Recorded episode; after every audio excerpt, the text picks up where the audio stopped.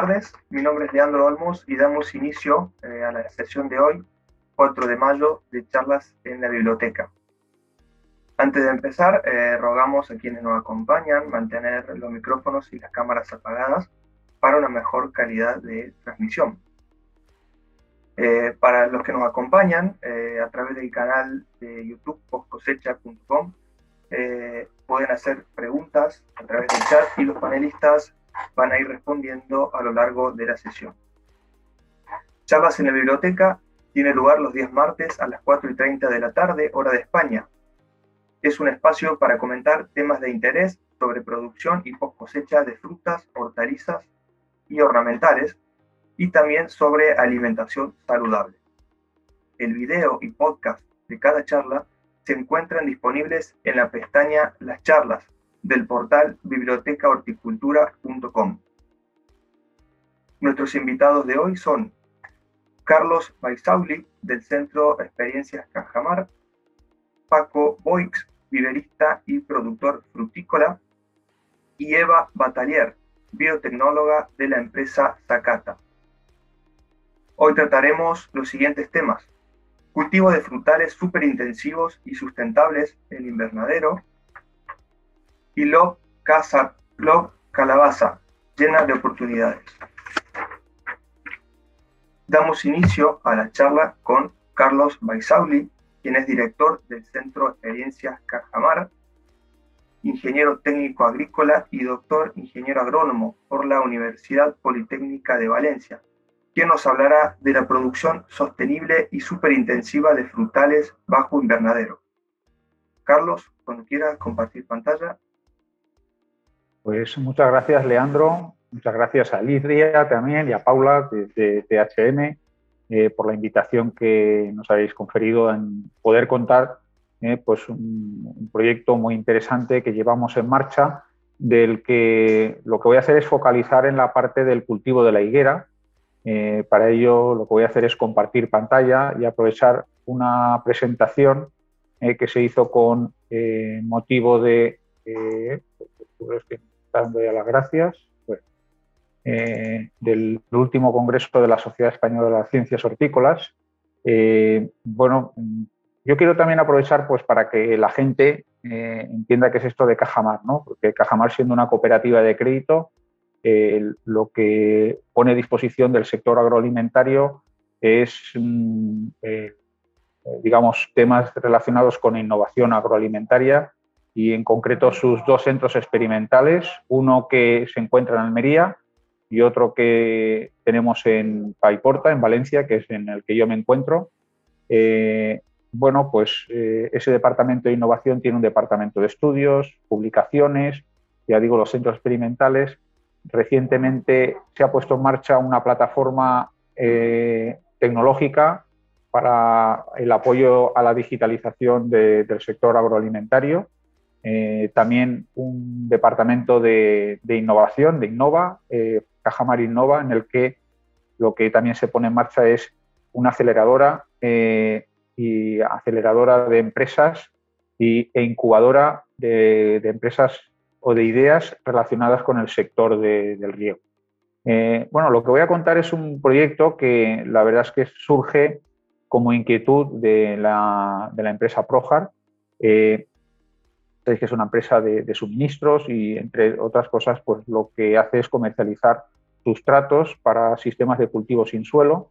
Eh, nos trasladaron una idea, eh, eh, solicitamos un proyecto que es un, un IBACE y a partir de ahí surge un poco esta idea de la producción superintensiva de frutales bajo invernadero. En concreto empezamos con el cultivo de la higuera, pues la verdad es que para, para arrancar eh, nos ayudó mucho Paco Bois, que luego va a participar también en la sesión eh, como experto en el cultivo de, la higuera, conoce, bueno, lo verán, variedades perfectamente. Necesitamos un vivero que, nos eh, proveyese de planta y, yo creo que hemos tenido una suerte el poder contar con él, el colaborar con él, el intercambiar y, el, el, ir creciendo con este cultivo cogidos de la mano. ¿no? Eh, bueno, del, cultivo de la higuera, Paco a lo mejor luego puede avanzar algo más. Es un cultivo originario de Asia Occidental, está mm, es un cultivo muy mediterráneo. Eh, la planta se, propaga con una cierta facilidad por estaquilla leñosa. Eh, eso hace que, su distribución haya sido importante a lo largo del mundo. Para mí, ahora lo veremos, pero la superficie en, el mundo es de unas 300.000 hectáreas, con 1.300.000 toneladas, y Turquía es el principal productor, le sigue Egipto y Marruecos. como veis, son países eh, musulmanes que en su cultura, en, su, festejo, utiliza el higo como, alimento, como eh, primordial. En España se producen algo más de 50.000 toneladas con una superficie de unas 15.000 hectáreas. Eh, principalmente se cultivan secano, hay muchos árboles dispersos, pero en los últimos años se está viendo un crecimiento de la intensificación del cultivo estableciendo densidades de plantación más intensivas, eh, cultivo en regadío y por lo tanto mejoran la producción. Como he dicho, a raíz de, una petición de Projar, de una petición de, un proyecto IBACE, arrancamos esta idea, eh, pues empezamos con higueras, mm, definimos esta modalidad de cultivo superintensivo. Yo digo que la experiencia que nuestro centro experimental tenía en el cultivo de hortalizas o que tiene de, unos 30 años en el manejo de los cultivos sin suelo, pues arrancamos con este cultivo de higueras y yo digo que las cultivamos como si fueran berenjenas, pimientos, una forma muy similar. Eh, empezamos con un invernadero con cubierta ni siquiera de plástico, con una malla de 14 por 12 hilos de polietileno transparente y bueno, inicialmente el proyecto lo que pretendía era estudiar los diferentes sustratos que maneja Projar, pues fibra de coco con este formato, eh, una mezcla de, fibra de coco con turba y, vermiculita, eh, y luego pues metíamos como testigo una maceta rellena de, tierra, de tierra cultivada. Eh, ahí vemos estos diferentes sustratos. Manejamos esto la plantación que se realizó de, esta quilla, que como digo nos facilitó eh, Paco Bois.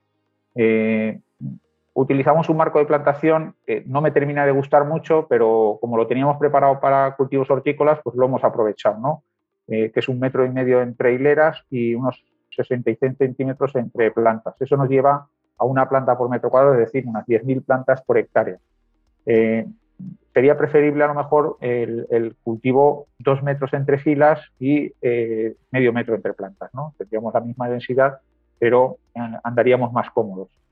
Eh, bueno, empezamos el, ensayo con, dos variedades, con, dalmatí y con cuello de dama negro, pero voy a contar un poquito los resultados sobre dalmatí. Ahí veis, como era cultivo sin suelo, pues formulamos una solución nutritiva pensada para lo que es frutales en general, ahí la tenéis descrita, eh, y con eso manejábamos el cultivo. Bueno, eh, cuento un poco la historia, ¿no?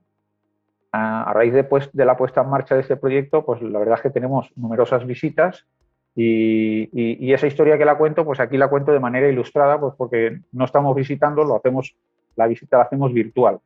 El proyecto, como ven aquí, se inició con una plantación de esos esquejes el 17 de, de mayo del año 2019 eh, cuando la planta tenía un cierto desarrollo se despuntó eh, y luego inicialmente no, establecimos un criterio claro de número de brazos, ahora nos está gustando el tema de los seis brazos por planta, por lo tanto nos vamos a unos seis plantos, eh, brazos por metro cuadrado. Aquello empezó a desarrollar, como se aparece aquí en, estas imágenes. lo, bonito del tema, sobre todo con esta variedad de almatí, es que, si, como pueden apreciar en las imágenes, en cada brote axilar el, cultivo se viste de una flor, del fruto realmente, que es lo que consumimos. Eh, ese primer año empezamos a recolectar higos el día 5 de septiembre y de manera ininterrumpida estuvimos recolectando higos hasta el 7 de enero del año siguiente. Eh, nos frenó una helada con 3 grados bajo cero, que fue lo que provocó la caída de hoja, porque al cultivo le costaba caer la hoja, y el cultivo descansó. Eh, hicimos aprovechamiento de brevas, de, ellas hablaré poco ahora, y, luego arrancamos con higos, que en el año siguiente, en la última campaña que hemos vivido, iniciamos la recolección el 10 de julio y finalizamos el 29 de diciembre. aquí vemos un poco los resultados. No los vamos a ver en forma de gráfico, que se ve de, forma más clara.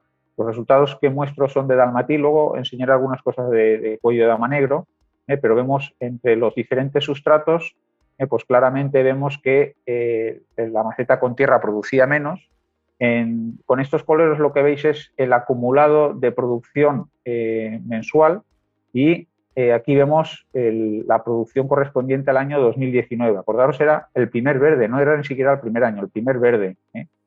se llegó a una producción de, algo más de 9.000 kilos por hectárea. sobre todo eso es interesante, la producción, pero más interesante es, como digo, ese calendario de producción en donde ese año destacó la producción del mes de diciembre. Eh, bueno, aquí tenemos eh, mm, eh, producción de destrío, hemos visto la producción comercial, aquí está la de destrío, algún fruto agrietado, algún fruto de pequeño calibre, en torno, como mucho, unos 5.000 kilos por hectárea. si sumamos la producción comercial del destrío, pues estábamos por unos 14.000 kilos por hectárea. Eh, aquí vemos cómo evolucionó el peso medio durante ese primer verde. ¿eh? Inicialmente los frutos eran de unos 50 gramos, llegamos a los 70, ¿eh? para luego pues quedarnos en eso. Entre el último mes, en el mes de enero, pues los frutos ya eran de un calibre un pelín inferior, 40-50 gramos.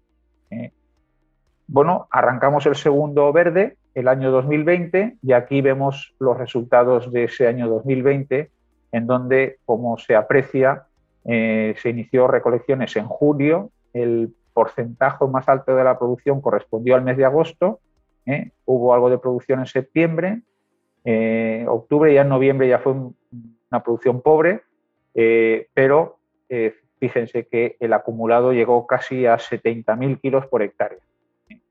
En producción de destrío, pues hubo unos 8.000 kilos, que cuando lo consideramos la producción de destrío haciendo mejoras en el cultivo, pues nos fuimos por encima de los 75.000 kilos por hectárea, que es un tema muy interesante. Entre los dos sustratos, pues veíamos aquí que el Easy Planter pues, parece que tenga una capacidad productiva un poquito mejor y como pueden apreciar, pues la maceta en donde cultivamos con el suelo, pues el cultivo eh, producía menos. Aquí vemos un calibre mejor que el del año anterior, unos 80 gramos, que se mantienen en las producciones de julio-agosto, cae ligeramente en septiembre, octubre a 60 gramos, se recupera algo en noviembre ¿eh? y, al final solo con la maceta de tierra que la planta va algo más retrasada, hubo recolección en el mes de diciembre.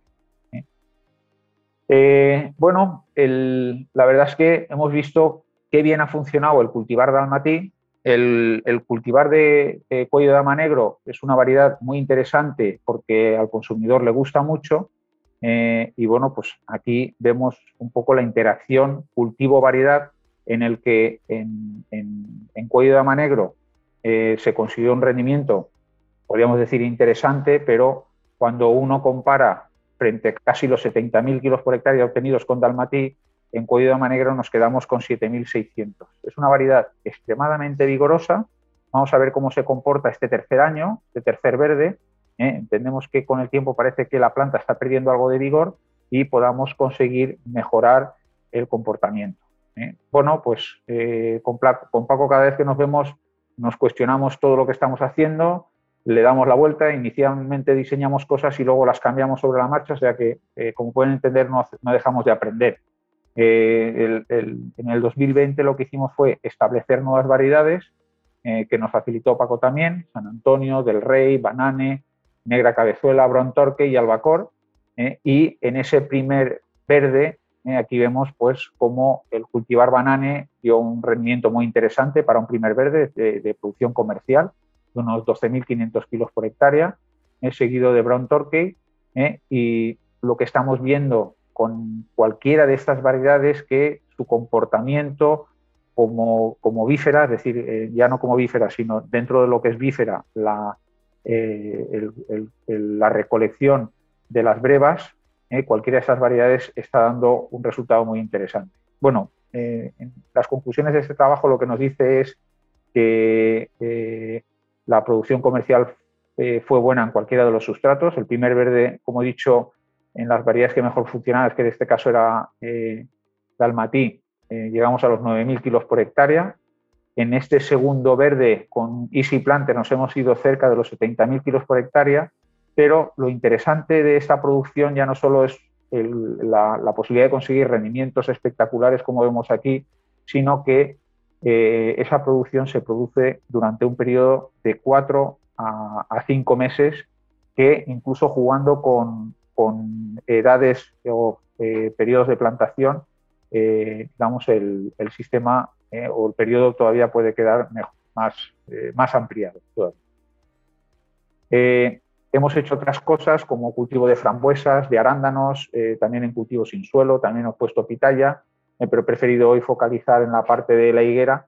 Eh, y, en cualquier caso, pues estamos abiertos a que si luego en la parte de preguntas o en la de debate queréis abordar un poquito el tema este, lo puedo avanzar. Pues nada, muchas gracias. Perfecto, Carlos, muchísimas gracias a ti. Y luego, si queda algún huequito, algo al final de la charla, de, tiempo, podemos comentar un poco más, si te parece, lo que es los ensayos que estás llevando a cabo en otros cultivos frutales, como ha nombrado recién. ¿Vale? Eh, bien, ahora el turno es de Paco Boix, es viverista y productor frutícola, gerente de la empresa Esquejeval y quien desde el año 2014 lleva adelante el proyecto Ficus Fruit, una iniciativa de comercialización y distribución de higos de calidad en el mercado nacional e internacional. Así que Paco, eh, cuando quieras. Buenas tardes. Me llamo Paco Boy, director gerente de Esquejeval. desde el 2014 llevamos con la marca Ficus Fruit comercializando los higos y nuestros inicios hace ya casi 20 años los hicimos reproduciendo las higueras por el método del estaquillado. A partir de ese año es cuando vemos que la evolución del mercado, que este cultivo de alguna manera marginal podía experimentar un crecimiento muy importante por determinados contextos. Uno de ellos es fundamental, pues que es una fruta muy saludable, como todos sabemos, tiene mucha fibra soluble, regula el azúcar, regula la presión arterial, etcétera, etcétera. Se engloba dentro de los que son los, los cultivos, las superfrutas, y eso estaba, estaba más que claro que iba a experimentar una demanda superior. Y el otro factor muy importante que ya ha comentado Carlos, es eh, toda la gente musulmana que tenemos viviendo en, Europa y en España, que son demandantes de, esta fruta. Para ellos es algo más que costumbre y ellos eh, han tirado de la demanda hasta ahora. Antes de continuar, yo querría darle las gracias a Carlos y a, y a Cajamar porque yo también he aprendido mucho con, con las visitas y con los ensayos que han hecho y me han dado fuerzas para continuar y tener más inquietudes y continuar con la línea de investigación que llevamos. De alguna manera lo que nos ha, nos ha distinguido de, de, otras empresas es que hemos intentado sacarlo de ese cultivo marginal, buscar densidades distintas, producciones más acordes a la agricultura actual, basado fundamentalmente en, en tierra, en campo. Y con lo de Cajamar, pues hemos visto las posibilidades que, lleva el cultivo y eso también nos ha dado a pedirle un poco más a todo lo que llevamos en producción. Después, otro de los aspectos que nos ha caracterizado es que definimos muy bien la, calidad y el, y el mercado al que queríamos llegar. Y eso nos ha permitido buscar aquello que más adecuara a las necesidades que nos estaban demandando y hemos apostado por buscar higos de, mucha calidad, entendiendo la calidad definida como aquella, aquel higo recogido en un punto de maduración que nos permita llegar al cliente con un mínimo de sabor, un sabor y agradable al paladar, no va a ser nunca tan... Ese punto que nos permita la logística y el tiempo de recolección y de transporte, buscar aquello que podamos dar en mejor medida. Y para ello pues hemos buscado de alguna manera por un lado, el aspecto visual, básicamente buscando variedades que, tuvieran buen tamaño. Otro aspecto muy importante a la hora de buscar esta calidad es que eh, incluso alguna se rajara, pero que aguantara muy bien la manipulación y sobre todo que tuviera una muy buena cosecha, que nos pudiera permitir que el, higo llegara en condiciones después de tres, cuatro días de, de viaje. Y bueno, nos hemos especializado en eso, buscando variedades que nos permitieran y que encajaran dentro de estas premisas que el mercado nos demandaba y sobre todo también intentando alargar el máximo lo que era la campaña y lo que era el calendario de producción que puede permitirnos nuestro clima mediterráneo y nuestra situación en, en, España. Mayor a, la fruta, que tampoco es que nosotros pensáramos en darle el calendario, ya, ya las mismas, las, los mismos clientes ya quieren tener la fruta cuanto más tiempo en el lineal, incluso en invierno y lo que nosotros hemos dado de alguna manera es cubrir la necesidad ya existente. No, hasta ahora no nos ha hecho falta generar ninguna necesidad, ya el mercado la tiene generada.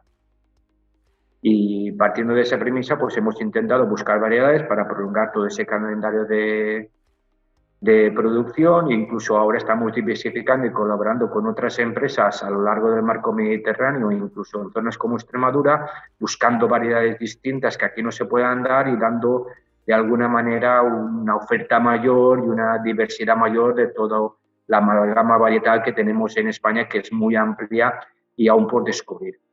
No solamente los temas varietales, sino el ensayo que están haciendo en Cajamar es algo increíble y sobre todo por, por dar una rentabilidad mucho mayor al agricultor y hacer una, una agricultura pues que, que nos permita darle una continuidad ya no a medio plazo, sino plantearnos darle un recorrido mucho mayor. Tenemos que tener en cuenta que la duración de la fruta pues, es, es la que es y de alguna manera pues, estos inconvenientes que nos puede acarrear, si hacemos un análisis de AFO, perfectamente podemos situarlo en, en, en la parte positiva, porque eso nos permite luchar contra terceros países que por gas, pues, eh, costes de mano de obra no nos es posible, esos gastos mayores que tienen en el desplazamiento si tiene que ir por avión, pues compensa. Y si no tiene que ir con avión, que, van a rutas marítimas o de transporte terrestre, esa calidad que nosotros proponemos no, no la pueden alcanzar no porque no sepan o porque no quieran, no, no, no sino por una cuestión de, de, vida útil de, de, la fruta. Al final, si son seis días de viaje, pues qué duda cabe que se ven obligados a recolectar frutas pues que no, aún no tienen, si bien a lo mejor los grados BRICS podrían tener un, grado de dulzor correcto, no, no, no en sí la, esa, esa melosidad que te proporciona el higo cuando te lo comes. Al final resulta en el paladar una fruta, una fruta seca. Y para aquellos que no lo han probado nunca, el centro europeo que lo prueba porque el médico se lo recomienda o el, dietista se lo recomienda, pues, pues aún se lo comerá, pero la gente que está acostumbrada a comerlo y que reconoce su sabor, pues no le gusta y huye de ello. Yo no me quiero extender más, prefiero dar paso, Leandro, a los otros panelistas y que y luego si le surgen algunas dudas, pues centrarme un poquito más en lo que estamos haciendo. Sí, eh, me gustaría hacerte una pregunta, Paco, ya que antes que me olvide, eh, respecto al mercado, que es lo que comentabas al principio. Eh, ¿qué, países, digamos, a qué países eh, estáis llegando con lo que es el, higo eh, en fruto? Ahora estamos llegando. Internacional. Ahora nos estamos focalizando sobre todo en dos, en dos días de viaje en, camión. Estamos llegando a Bélgica, Holanda y el sur de, Alemania. Aunque, digamos, las perspectivas a futuro son expandiros más todavía en lo que es el mercado europeo. Sí. Como empresa. Sin duda. Ya, perfecto. Bueno, eh, luego al final de la charla, si queda algún tiempito, eh, podemos ir comentando y haciendo algunas preguntas eh, al respecto. Muchas gracias, Paco, por tu, tu, aporte, tu experiencia. Y continuamos la charla. Ahora es el turno de Eva Batalier, biotecnóloga por la Universidad Politécnica de Valencia, y cofundadora de Grow Scientific Progress, de lo cual se habló en la última charla, en la charla número 8 de la semana pasada, para aquellos que quieren por ahí eh, escuchar, informarse un poco más de qué se trata este proyecto. Eva actualmente está trabajando en proyectos de colaboración con la multinacional Zacata Seed Ibérica y nos explicará las propiedades nutricionales y beneficios para la salud en el consumo de calabaza. Bueno, pues es un placer poder estar aquí hoy, esta tarde, en charlas en la biblioteca. Eh, el mes pasado se lanzó la iniciativa Love Calabaza, que es un proyecto creado por la empresa de semillas Sakata junto a los productores de calabaza de España y Portugal para impulsar el consumo de calabaza y así promocionar una alimentación saludable. ¿Y por qué decimos que la calabaza butternut es un alimento saludable? Pues porque es muy baja en calorías, tiene tan solo 30 kilocalorías por cada 100 gramos, según un estudio que se ha hecho en nuestras variedades Ariel y Pluto. Es muy baja en grasas, tiene un alto contenido de agua, cerca de un 90%, y un alto contenido en fibra. Además, es rica en betacarotenos, que son los responsables del color naranja de la calabaza, que son esenciales para la visión, el sistema inmunitario y la reproducción además de también ser rica en vitamina E, vitamina C, vitamina B1 y en potasio. Además, se están investigando posibles propiedades beneficiosas asociadas a la calabaza, como propiedades antiobesidad, hipoglucémicas, digestivas e intestinales, y por posibles beneficios asociados a la piel y a la visión. Este potencial nutricional de la calabaza se ha visto trasladado en los últimos años en un aumento de productos que incorporan la calabaza como ingrediente. De 2013 a 2016 hubo un aumento de un 50% de nuevos productos que incorporaban la calabaza como ingrediente. Y solo en 2016 se lanzaron al mercado 554 nuevos productos con calabaza en Europa. Este crecimiento ha sido encabezado por Alemania, Francia y Reino Unido, en España estamos en el cuarto lugar en actividad innovadora de calabaza y algunos ejemplos de productos que se han lanzado estos años pues podrían ser croquetas de calabaza, hamburguesa de calabaza, ñoquis de calabaza, raviolis de calabaza, humus de calabaza, de calabaza, de calabaza, en fin, un sinfín de productos que han visto la calabaza por sus propiedades saludables con potencial para incorporar. Hemos estado indagando acerca del consumo de calabaza en distintos países del mundo y no en todos los casos disponemos de datos oficiales, pero sí que tenemos una serie de aproximaciones que nos hacen hacernos una idea. El consumo de calabaza junto al calabacín es muy alto en los países del este. Nos decían nuestros compañeros de Sakata, Rusia, que allí consumían la calabaza en zumos. También en Argentina, en Sudáfrica, en Colombia o en China, los consumos, incluyendo todas las tipologías de calabaza, no solo de butternut, también son muy altos. Por ejemplo, en China se consumen arroces eh, o también se puede consumir frita. Y en Sudáfrica eh, cocinaban la calabaza rellena como aquí haríamos la berenjena rellena.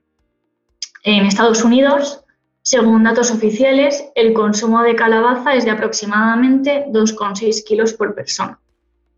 Eh, se está viendo una tendencia estos últimos años en Estados Unidos de consumir la calabaza frita en tiras o en cubos, como aquí haríamos la patata, como una alternativa, debido a sus eh, propiedades por ser muy sana y porque es una manera de intentar reducir la ingesta de carbohidratos y también de incorporar eh, compuestos muy interesantes para, para la salud, como los betacarotenos.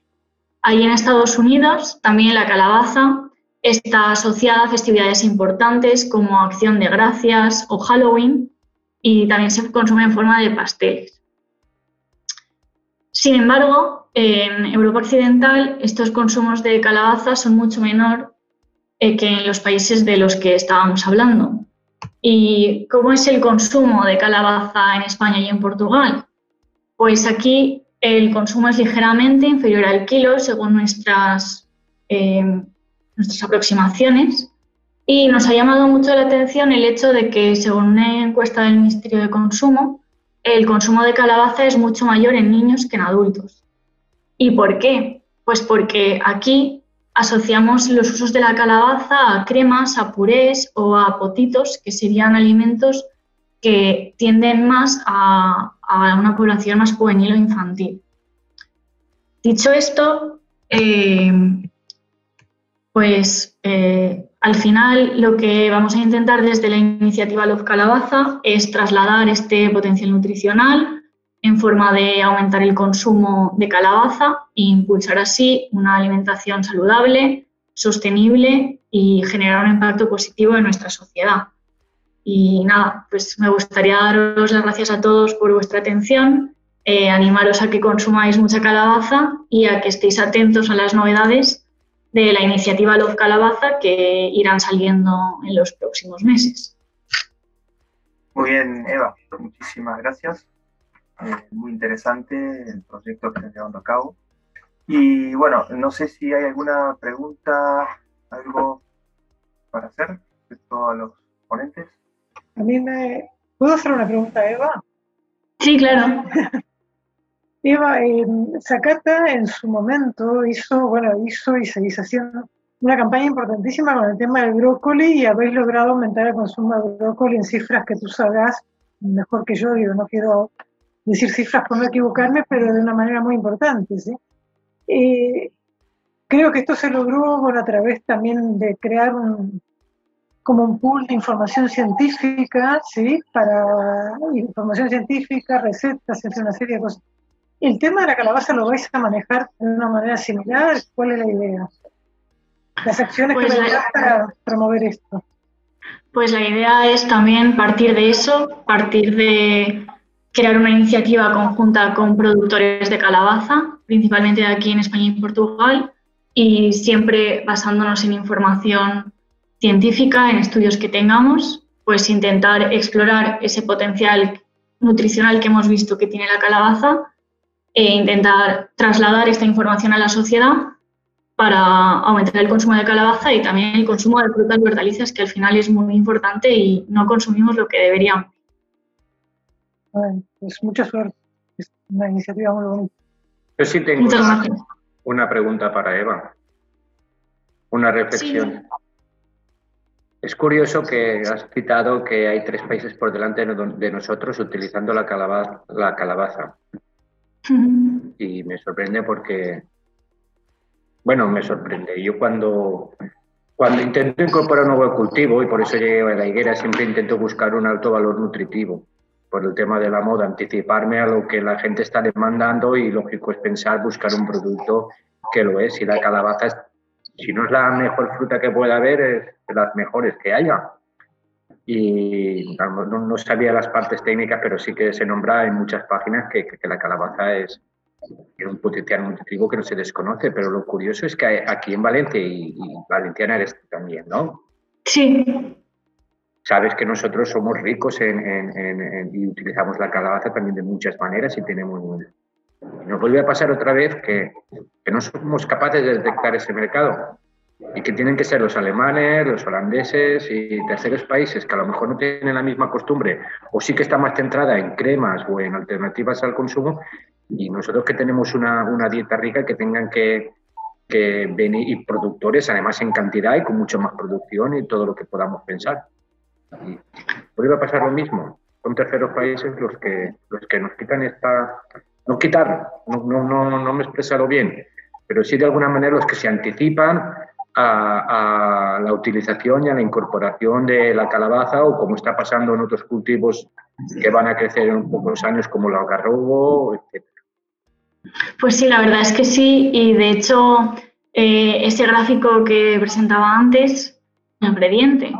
Y se está viendo que el polvo de calabaza eh, podría ser muy interesante como también alternativa a la harina de trigo para incorporarlo en panes o en bizcochos o en galletas y también eh, al final eh, la calabaza que bueno, al final la calabaza tiene un contenido en glúcidos mucho más bajo que, que como podrías, que la harina, ¿no? que el trigo, y tiene mucho potencial también para,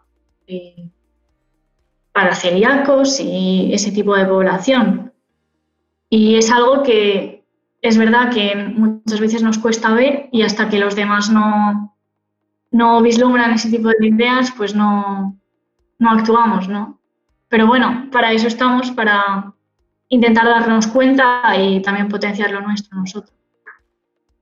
A mí, me gustaría, eh, digamos, eh, jugar a favor de lo que es la calabaza y, y, realmente lo que estamos haciendo en Valencia, porque así como en Valencia estamos perdiendo mucho protagonismo en el resto de cultivos hortícolas, en la calabaza nos está permitiendo crecer. somos la principal provincia productora de, este producto en España. El producto no está dejando de crecer, estamos destacando junto con Cádiz, que también produce calabaza. Eh, el, tema es que Eva ha presentado, nosotros eh, eso nos ha ocurrido también, cuando presentas la estadística acompañando a la calabaza al calabacín, eh, se distorsiona un poquito ¿no? los datos estadísticos. Y, creo que es interesante volveríamos a ver ese crecimiento espectacular, pero ya digo, el, hecho de ver conjuntamente calabaza y calabacín eh, marea un poquito ¿no? esos datos estadísticos.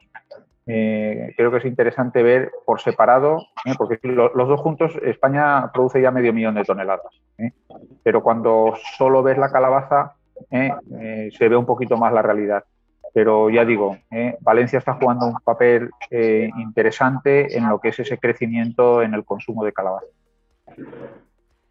Sí, de hecho es la, es como comentabas, la primera provincia productora de calabaza y España, si no me equivoco, creo que es el tercer país productor de Europa, tras de Turquía y de Francia. Y esos datos que presentaba son de consumo, porque al final los datos de consumo siempre son mucho más difíciles de obtener y en los países del este se, se presentaban juntos en Calabaza y Calabacín, entonces es como la referencia que teníamos. Perdón, una, iba, podría pasar, y Carlos, al, a raíz de lo que está comentando Carlos, que pase con el consumo de calabaza en Valencia lo mismo que pasa con los cítricos, ¿no? que hay, como hay mucha producción propia, en teoría, si lo tomas por kilos comprados, eh, siempre da bajo, ¿no? Pero se sabe que es porque hay muchas personas que tienen su propio huerto. En calabaza quizás ocurre algo así. Ahí, Alicia, no solo, no solo está el consumo de, Valencia, que, que, es un consumo muy clásico, desde los buñuelos, que utilizamos calabazas, las tartas de calabaza, que están muy buenas, ahora hacen unas de calabaza y chocolate que, bueno, a mí me pirrian, eh, sino que el, el, tema es que el consumo está creciendo, pero el, el consumo de calabaza crece para, su, para, para comérselo, eh, pero ligado también a, la fiesta del Halloween, eso está generando también un incremento de la producción eh, muy interesante. Por eso decía que, creo que sí que eh, en este caso Valencia ha sabido ver esa oportunidad. Y si, y, si, ahora recorréis un poco las, las diferentes zonas, veréis cómo está, está, lleno de plantaciones de calabaza. Que, hemos, estamos bajando mucho en productos como es melón, que, ya no somos nadie, en, este caso en la comunidad valenciana. En sandía también eh, es un cultivo que crece y nosotros estamos decreciendo. Y, aquí hemos encontrado un refugio en, la calabaza muy interesante. En concreto, la, que en este momento está promocionando Sakata, que es la, calabaza tipo violín, Carlos, yo te quería hacer una pregunta a ti, algo de lo que hablamos al principio. Eh, digamos, ¿qué otros cultivos eh, estáis evaluando respecto a lo que es cultivo intensivo de frutales bajo invernadero? Eh, bueno, como bien he dicho, en, una segunda fase y también acompañados de Projar, eh, pusimos en marcha una plantación de, pequeños frutos, los berries que se conocen, frambuesa y arándano. estamos con dos variedades en cada una de esas especies y también hemos introducido la pitaya, que sabéis que está un poquito ahora de moda, este fruto subtropical, muy resistente a, la sequía y a la salinidad, pues también lo estamos haciendo en cultivo sin suelo, en contenedor, y en este caso la justificación viene dada, ¿por qué? Porque eh, tanto la frambuesa como el arándano son cultivos eh, que requieren eh, suelos, generalmente agradecen los suelos arenosos, pero de pH ácido. En, en el área mediterránea sabéis que los pH son, los suelos son de pH básico y resultaría muy complicado producir este tipo de, cultivos. Eh, por esa razón, en España se produce principalmente en la zona de Huelva, donde se está haciendo fresón, y, el calendario lo completan con producciones al norte de España, sobre todo Asturias. Eh, incluso hay empresas que eh, lo que hacen es unir producciones ya no solo españolas, sino hemisferio sur, sobre todo en Chile, y con ello completan el calendario de, todo el año. Ya digo, cultivar en suelo aquí sería complicado y entonces hemos aprovechado esa oportunidad de manejar una vez más el sistema de cultivo sin suelo y ahí sí que es más fácil eh, regular el pH. ¿eh? Manejamos una solución nutritiva con un pH ácido, que es lo que habitualmente se suele hacer en los sistemas de cultivo sin suelo para que los nutrientes estén a disposición de la planta y la verdad es que el cultivo ha funcionado muy bien. En el caso de la frambuesa, eh, también se plantó el año pasado sobre el mes de mayo y en esa, en el, empezamos a recolectar frambuesas en el mes de julio y estuvimos hasta noviembre y, en algunos de los cultivares llegamos a recolectar 30.000 kilos por hectárea. ¿eh? Eh, esa planta en invierno, eh, digamos, se agostó un poco, la, la, hemos podado y justo ahora estamos iniciando esa recolección de frambuesa y estamos viendo una respuesta en primavera espectacular a nivel de, de, inicio de floración y la cosecha que nos viene a partir de ahora. En el anándano llevamos recolectando ahora mismo unos 20 días. ¿eh? Eh, la respuesta de momento no es tan espectacular porque es la primera floración que tenemos, veremos cómo funciona. Y en el caso de la pitaya, pues estamos conduciendo el cultivo, lo estamos manejando, pero todavía no, no hemos tenido floración. Eh, también puede ser que haya algo del fruto kiwiño, ¿no? Algún, algún tipo de ensayo. Sí. sí, me lo dejaba. ¿eh? El, el, kiwiño se plantó también en el año 2019 eh, y este es el primer año que hemos visto flor. El año pasado no hubo floración, el 2019 empezó a crecer, estamos conduciendo el cultivo.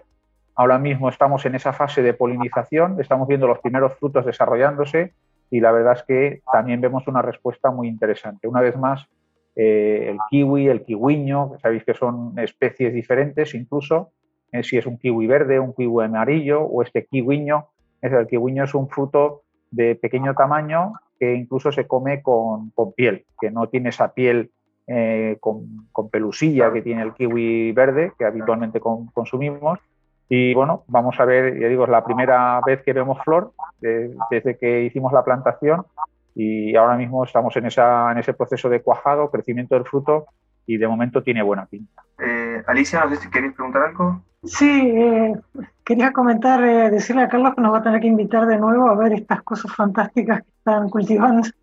No, y quería, si me permito, tengo un mensaje por el chat que quiero contar porque me da, me, me hace mucha gracia.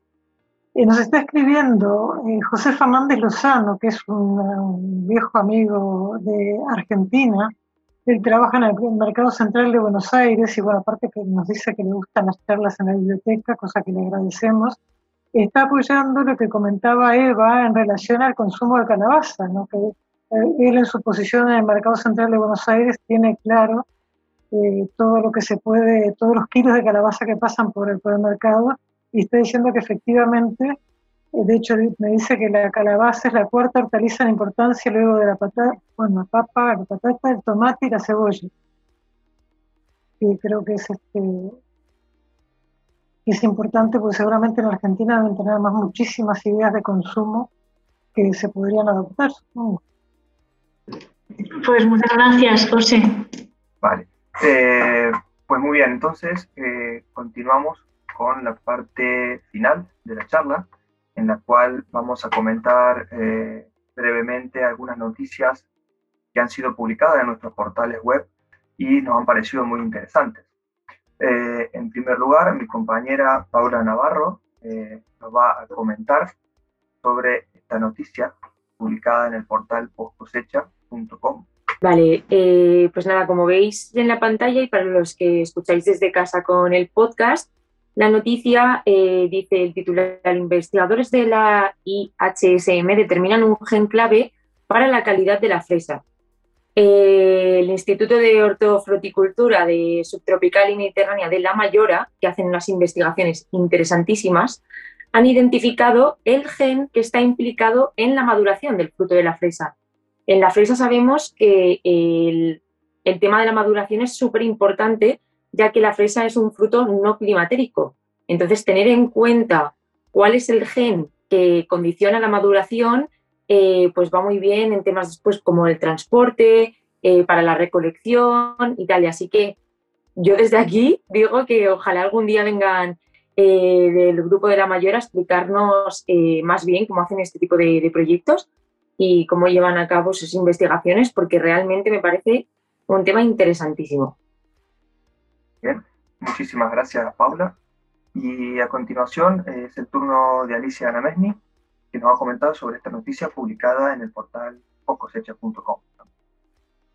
Esta noticia tiene que ver con la sostenibilidad Seguramente sabéis que a lo largo de los años, buscando darle más propiedades a los envases, se han trabajado con envases multicapa, o sea, plásticos multicapa, al igual que puede ocurrir con los inmamaderos, con los plásticos de inmamaderos. Eh, ¿Qué pasa? Un plástico multicapa tiene más dificultades a la hora de reciclarlo y esto ocurre especialmente en el tema de los envases, que puede haber inclusive capas con aluminio, como podemos ver en un paquete de, patatas.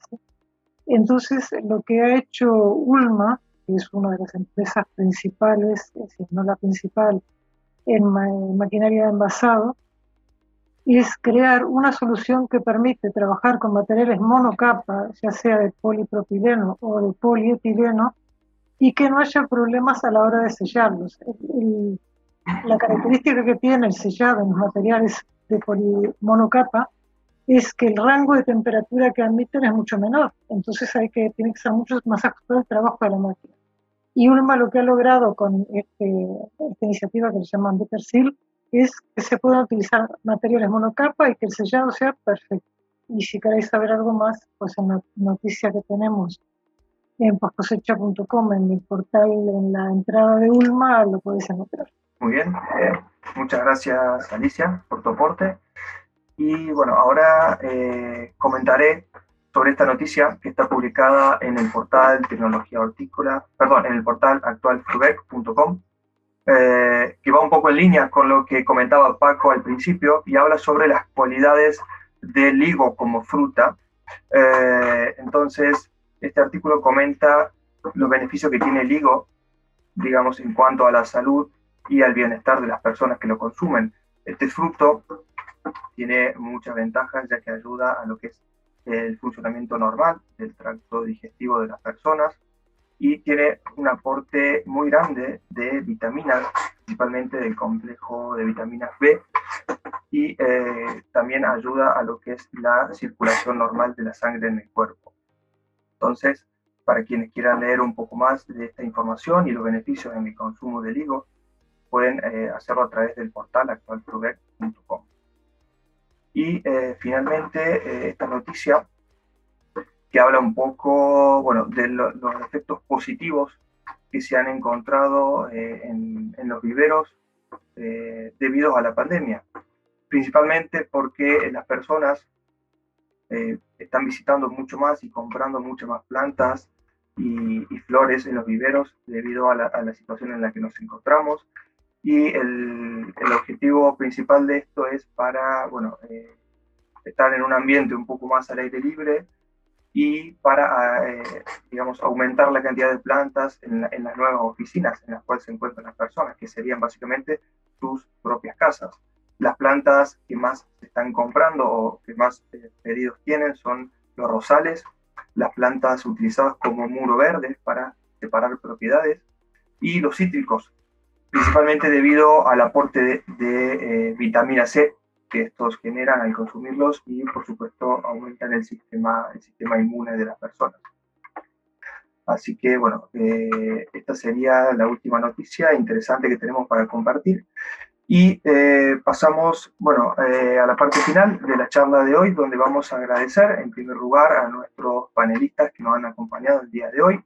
En primer lugar, a Carlos Maisauli, del Centro Experiencias Cajamar, a Paco Boix, viverista y productor frutihortícola, gerente de la empresa Egeval, y a Eva Batalier, biotecnóloga de la empresa Zacata Seed Ibérica. Muchas gracias por la participación, a nuestros panelistas invitados y al público que nos acompaña a través del canal YouTube Post Cosecha. Las notas con más información, video y podcast de las charlas en la biblioteca se encuentran en la pestaña Las charlas del portal bibliotecahorticultura.com para quienes quieren ingresar y ver luego bueno, el resumen de la charla de hoy y el, acceso directo al video que va a quedar también grabado. Os deseamos una buena semana y nos vemos en la próxima jornada de charlas en la biblioteca. Muchas gracias a todos.